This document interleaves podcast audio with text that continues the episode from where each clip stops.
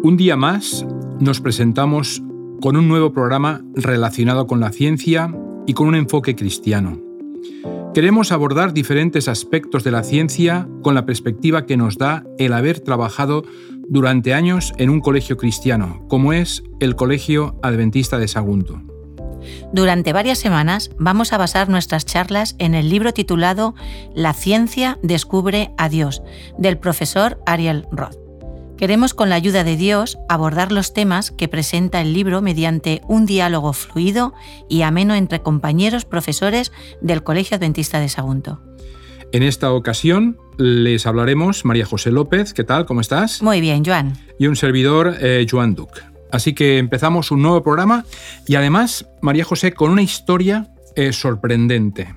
Eh, vamos a relatarla. Una mujer estaba a punto de dar a luz a su bebé y gritaba. El hospital eh, le había asignado el pabellón número uno de obstetricia y ese era precisamente el lugar en el que no quería estar.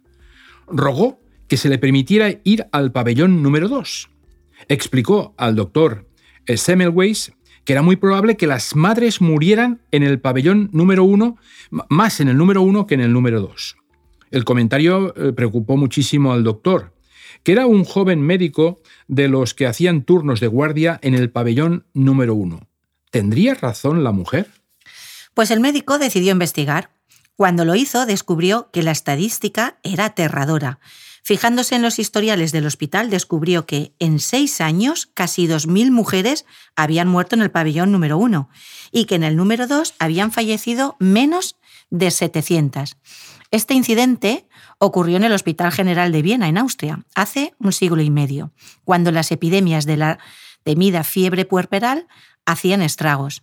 Muy a menudo, unos cuatro días después de dar a luz, la parturienta entraba en un estado febril y casi siempre moría en menos de una semana. ¿Y, por qué crees que ocurría esto? Bueno, la ciencia médica de la época creía que la enfermedad era consecuencia de algún tipo de vapor nocivo que había en el aire, o de problemas relacionados con la leche de la madre. A veces, los médicos empleaban el aire libre como medida de control. Nada de esto explicaba por qué el índice de mortalidad en el pabellón número uno era casi el triple que en el número dos. Fíjate, el pabellón número uno estaba en manos de médicos que como parte de su formación e investigación estudiaban cadáveres, ¿eh? estudiaban eh, gente que había fallecido. Las comadronas que no participaban de dicha investigación trabajaban justamente en el pabellón número 2. ¿Podría esto tener algo que ver con las tremendas diferencias en el índice de mortalidad? Se produjo un avance en la investigación cuando uno de los colegas de Semmelweis se cortó mientras realizaba una autopsia el cuarto día le subió la fiebre y murió poco después. ¿Y por qué crees que debió de pasar esto? Fíjate, sí, eh, un estudio de su autopsia detectó el mismo tipo de afecciones que los que habían identificado en las mujeres que habían eh, sucumbido en la fiebre puerperal. Tenían ante sí un hombre que había fallecido justamente por ese tipo de fiebre, fiebre, pero no se suponía que era una enfermedad de mujeres esto. ¿Podría ser que al cortarse el colega hubiese entrado demasiado en contacto con el cuerpo de alguien que había fallecido de la temible enfermedad? Semmelweis introdujo procedimientos estrictos que incluían el uso de cloro para limpiarse las manos con el fin de prevenir la transferencia de lo que llamó él veneno cadavérico, desde los cuerpos de los fallecidos hasta los pacientes del pabellón número uno. Los resultados espectaculares. El índice de mortalidad cayó en picado del 12 aproximadamente al 1%.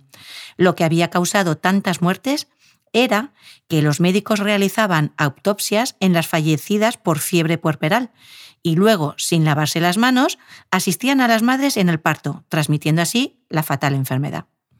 Así que podríamos pensar que la opinión pública habría aclamado el éxito, Semmelweis como un gran avance, pero Desgraciadamente, a menudo la humanidad no es consecuente a la hora de extraer consecuencias. Aunque hubo quien aceptó las conclusiones de Semmelweis, el estamento médico no lo hizo. Los celos estaban al acecho en el hospital y admitir que los médicos podrían haber provocado tantas muertes era algo que costaba mucho de afrontar. Aparte de ello, los hospitales que no realizaban autopsias seguían teniendo índices de mortalidad de hasta el 26%. Había muchos eh, que incluso ridiculizaban la idea de lavarse las manos eh, con cloro, cosa que ahora nos parece lo más normal del mundo. El superior de Semmelweis tenía en Viena, que tenía él en Viena, no le renovó justamente el contrato, es decir, lo, lo despidió. Sus muchas solicitudes de empleo solo le llevaron a que le ofrecieran un puesto inferior al que había tenido. Desanimado y abatido, Semmelweis eh, abandonó discretamente Viena, se volvió a su Hungría natal sin tan siquiera ponerse en contacto con sus amigos. En 1861, Semmelweis publicó los resultados de un estudio sobre cómo prevenir la fiebre porperal. Cuando lo envió a muchos de sus médicos de Europa, no fue bien acogido. La comunidad profesional pensaba que su idea había quedado desacreditada. Cada vez más preocupado por la cantidad de madres jóvenes que morían, difundió opúsculos acusatorios en los que denunciaba a los responsables de la transmisión de la enfermedad. Al aumentar la depresión de Semmelweis, su esposa se resignó por fin a que lo internaran en un manicomio, donde el médico falleció dos semanas después, uniéndose a miles de madres que fueron también mártires por causa de las mentes cerradas y el prejuicio. Es verdad que la resistencia a la verdad puede ser a veces formidable. ¿eh? Sí, y afortunadamente, algunos años después, la ciencia médica reconoció que Semmelweis tenía razón. Y ahora se respeta su memoria por haber sido un pionero en la victoria sobre la mortal fiebre puerperal. Lo que no sabían ni Semmelweis ni sus contemporáneos era que un minúsculo ser vivo, un microbio, relacionado con los que causan la faringitis, la escarlatina, causan la fiebre puerperal. Algunos científicos habían empezado a descubrir el mundo de los organismos diminutos, pero nadie había establecido aún una relación sólida entre los microbios y las enfermedades contagiosas. Ahora, gracias a los espectaculares progresos de la ciencia, sabemos que un microbio, un germen, causa qué enfermedad y con qué frecuencia los investigadores pueden escribir muchos libros sobre un único microbio. Y es que los microbios son sumamente complicados. Uno de los ejemplos más estudiados es la Escherichia coli, que se halla en el tracto digestivo de los seres humanos y de los animales, así como también está a veces en el suelo. Aunque normalmente es un microbio inofensivo, algunas variedades son gérmenes muy temibles es un organismo diminuto, en forma de vara, alargado, tan pequeño que harían falta por lo menos 500 de estos microbios puestos uno a continuación del otro para hacer un milímetro que lo pudiéramos ver. Y aunque es microscópico, eh, hemos descubierto que es sumamente complicado. Por fuerza, cada microbio, eh, perdón, por fuera, cada microbio tiene unos de 4 a 10 filamentos alargados en que se llaman flagelos, que sobresalen del cuerpo y dan vueltas para propulsar el organismo. Los investigadores han estudiado exhaustivamente el motor que hay en la base de los flagelos y constituye un buen ejemplo la idea de una complejidad irreducible. En su interior, aproximadamente las dos terceras partes del microbio consisten en unos 40.000 millones de moléculas de agua, dejando a un lado esas moléculas simples de agua, la composición justamente de las moléculas orgánicas es de una complejidad asombrosa. Con el término complejidad nos referimos a los elementos que para, que para, para funcionar debidamente son mutuamente dependientes, no simplemente a muchas partes no relacionadas entre sí. El ADN, el ácido desoxirribonucleico de una célula, es el centro de información que dirige todas las actividades de la célula, porque ahí es donde contiene la fórmula genética que en el caso de la Escherichia coli codifica más de 4.000 tipos de moléculas proteínicas. ¿eh? Es increíble toda la información que puede tener una molécula tan pequeñita. Es una fina espiral filiforme de ácido nucleico tan larga que tiene que plegarse muchas veces para que quepa en un microbio. De hecho, es 800 veces más larga que el propio microbio. ¿Cómo se las arregla el organismo para acceder a toda esta información genética? Pues cuesta mucho imaginárselo. Moléculas de proteínas hidratadas de carbono, los polisacáridos, lípidos, como las sustancias grasas, y otras especiales forman parte de unas 5.000 tipos de moléculas, la mayoría de las cuales están replicadas muchas veces hasta alcanzar un total de varios cientos de millones de moléculas especiales en un solo microbio. Que algo sea pequeño no significa que sea simple. Para nada, lo estamos viendo. Lo que algunos dieron por sentado en cierto momento, que eran formas de vida simples, ha resultado ser increíblemente complejo. La paradoja surge ante la pregunta de cómo semejante complejidad pudo tan siquiera empezar a organizarse. E, el propio ADN es una molécula compleja que tiene una forma que se asemeja a cierto modo a una escalera retorcida o una doble hélice, ¿vale?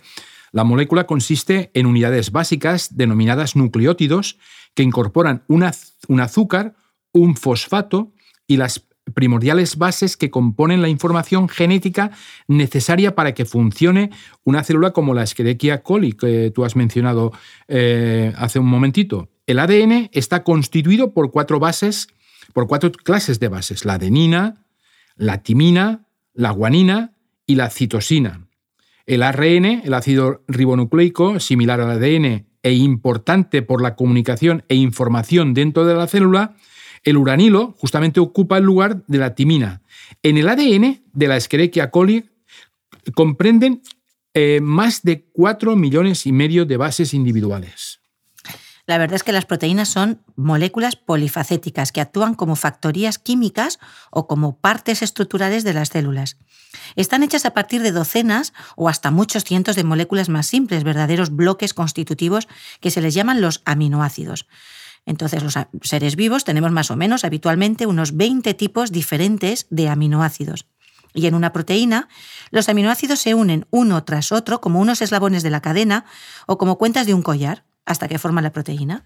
Luego la cadena se pliega sobre sí misma, muchas veces ayudada normalmente por macromoléculas proteínicas especiales, llamadas con mucho acierto eh, chaperonas. La posición de los diversos tipos de aminoácidos en la cadena determina la forma final de la molécula. La forma de una proteína es sumamente importante para su función y solo son posibles variaciones menores en el orden de aminoácidos para que la proteína funcione debidamente en el tipo apropiado de molécula. Cuando la célula necesita una proteína específica, se copia una porción del ADN adecuado a moléculas mensajeras de ARN. A su vez, estas son leídas por el ARN de transferencia, el cual, en combinación con moléculas especiales que se les llaman aminoacil ARN de transferencia sintetasa, estas son específicas para cada tipo de aminoácido, coloca los aminoácidos debidos donde son necesarios en la proteína que se ensambla. Esto ocurre en estructuras sumamente especializadas llamadas ribosomas, que añaden aminoácidos a una velocidad de 3 a 5 por segundo. Los propios ribosomas son complejos, formados con unas 50 moléculas proteínicas diferentes y de mucho ARN. Un organismo de Escherichia coli alberga unos 20.000. ¿Y cómo selecciona la célula el aminoácido apropiado cuando ensambla una molécula de proteína? Esto se realiza mediante el importantísimo código genético formado por las bases que hemos citado eh, recientemente del ADN. Los ordenadores, fíjate bien, funcionan usando dos tipos de símbolos básicos, eh, mientras que en cambio los seres vivos emplean cuatro bases. Codificar un aminoácido requiere tres bases. El triplete o una unidad de bases que codifica un aminoácido se denomina justamente codón, puesto que hay 64 codones posibles y hay 20 tipos de aminoácidos en los seres vivos, varios codones diferentes formulan el mismo aminoácido. Los seres vivos emplean todos los codones posibles. Basta de tanto detalle abrumador. La verdad es que podríamos emplear muchas páginas más para describir muchos sistemas celulares adicionales similares al mecanismo de producción de proteínas. A estas alturas, supongo que los radioyentes deberían poderse hacer una idea de lo que es un microbio y que es algo tan preciso y sumamente complicado. Mientras vive, Escherichia coli realiza miles de cambios químicos a los que denominamos de manera colectiva metabolismo y también reproduce más microbios que ella misma. Los organismos como la Escherichia coli están entre las formas vivas más simples que existen.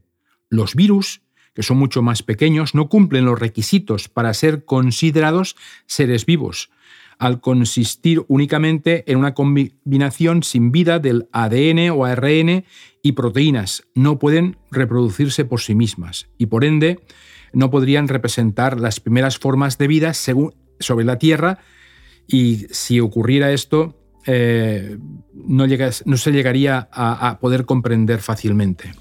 Se duplican únicamente mediante los sistemas complejos de las células vivas que da la casualidad que estén visitando.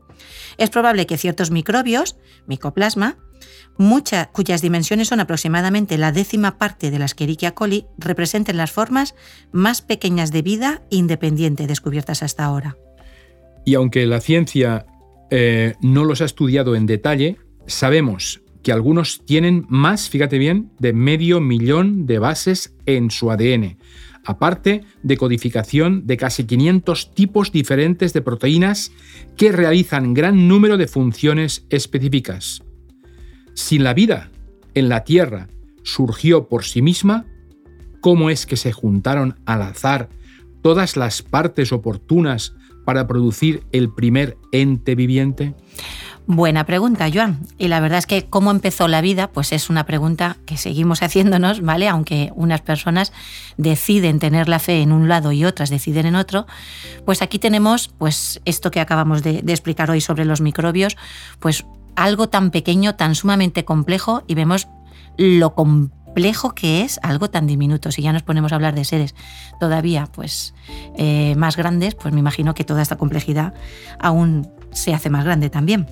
Hay un autor como Franklin Harold, un gran bioquímico, que él escribió una frase que me gusta que dice, el origen de la vida me parece tan incomprensible como siempre, objeto de asombro, pero no de explicación. Bueno, pues la semana que viene continuaremos con este tema. Muy bien, pues hasta la próxima semana.